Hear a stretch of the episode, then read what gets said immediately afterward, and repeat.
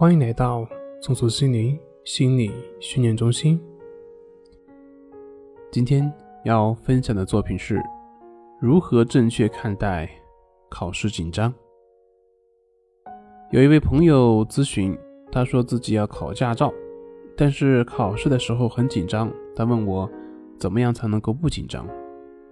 我问说：“你见过谁面对重要的考试的时候不紧张的吗？”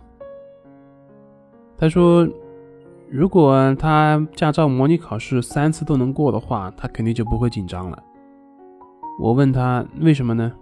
他说：“因为这样的话心里就有底了呀，所以就不用紧张了。”所以我们就看到，其实他自己心里没底的。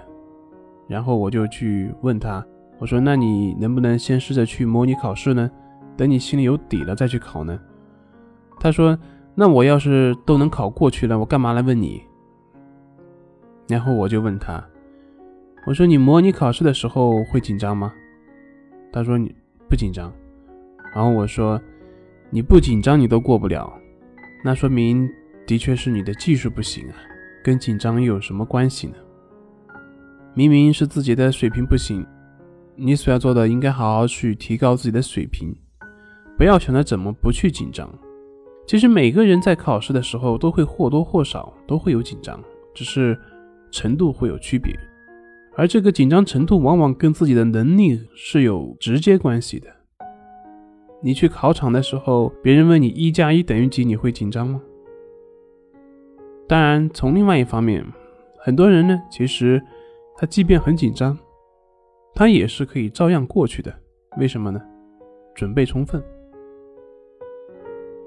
所以，我们面对考试，我们所要考虑的是，即便我紧张了，我如何能过？或者换句话说，我如何准备才能让我在考试上不那么紧张？这个才是我们所需要考虑的正确方向，而不是试图去让自己不再紧张。从心理的反应机制上来看，就是你越是想消灭紧张，你就会变得越紧张。反过来呢？你只是专注于当下的事情，任由紧张发生，这个紧张反而就会消失。这个就是退步原来是向前的道理。其实不只是驾考，像其他的高考、考研或者是面试，很多人都会问，在考试的时候如何不紧张？就像我上面所说的，面对紧张，我们的正确的思考方式是，即便紧张。我们如何能在紧张的情况下把事情做好，或者是是什么原因导致我们的紧张？找到那些原因，然后去解决那些原因，而不是只是在紧张这样的一个结果上去努力。换句话说，在现实生活中，很多人其实是把紧张当成自己一个借口，就像我上面所讲的那个例子。他的问题并不在于自己紧不紧张，还在于自己的实力不行。但是呢，他如果说紧张的话呢，就可以说的理直气壮；但如果说自己水平不行，好像就会有点丢面子。